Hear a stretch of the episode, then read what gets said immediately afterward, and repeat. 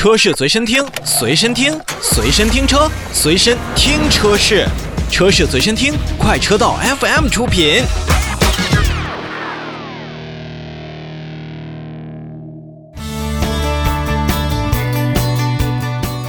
接下来呢，我们说说火箭发射的事儿。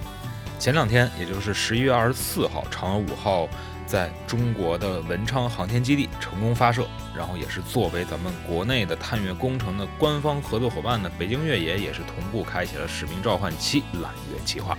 也是首次全程参与了嫦娥五号从出征到返回的整体任务。其实说到嫦娥五号这次探月呢，也是。要探究到十六年前，咱们正式开展了月球的探测工程——嫦娥工程。从嫦娥一号到嫦娥四号，我国已经圆满完成了探月工程的专项绕、落、回三步的战略的前两步。嫦娥五号的使命呢，就是实现探月工程的第三步战略目标——回。它有望实现我国航天史上四个首次。首次在月球表面自动采样，首次从月面起飞，首次在三十八万公里以外的月球轨道上进行无人交会的对接，首次带着月球的土壤以接近第二宇宙速度返回地球。实际上，要说到这里呢，我们真的是热血澎湃。从之前我们看到国外的。一些报道，包括电影，好像也只有外国人才能在月球上面进行行走。我们不管是嫦娥一号，还是到现在的嫦娥五号，我们国家的探月以及太空方面的一个探索能力，已经达到了国际领先水平。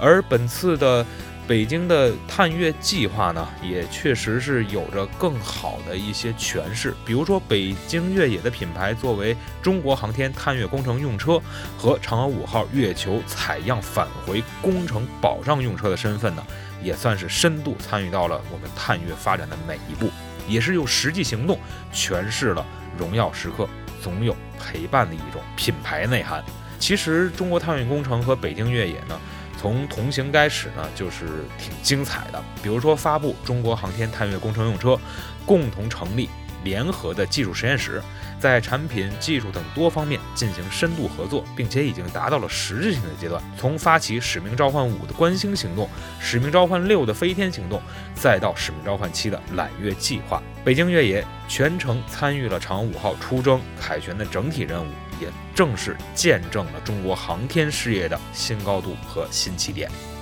实际上，也就在嫦娥五号发射的前一天呢，北京越野和中国探月工程也是共同全球首发了探月 IP 形象太空兔。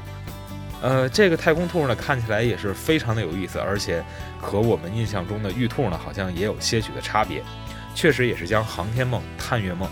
整个的一个 IP 成果展示了出来。其实，在整体的感官上讲呢，这个可爱又高级的探月 IP 形象呢，还真的是挺有意思的。那么，双月的联盟呢，也是首个联名快闪店在同日也亮相了。而且呢，北京越野也是趁热打铁的上线了天猫的官方旗舰店，打开了双月联盟衍生品，让大家进行购买。民众可以打卡联名的快闪店，挑选自己比较喜欢的衍生品，领取限量版的礼品，更可以直接通过旗舰店进行下单购买，满足对于探月科技和越野文化的双重渴望。实际上，探月是对月球的探索，但在地表探索上呢，北京四零的这样的车型呢，也是有着更强大的一种号召力。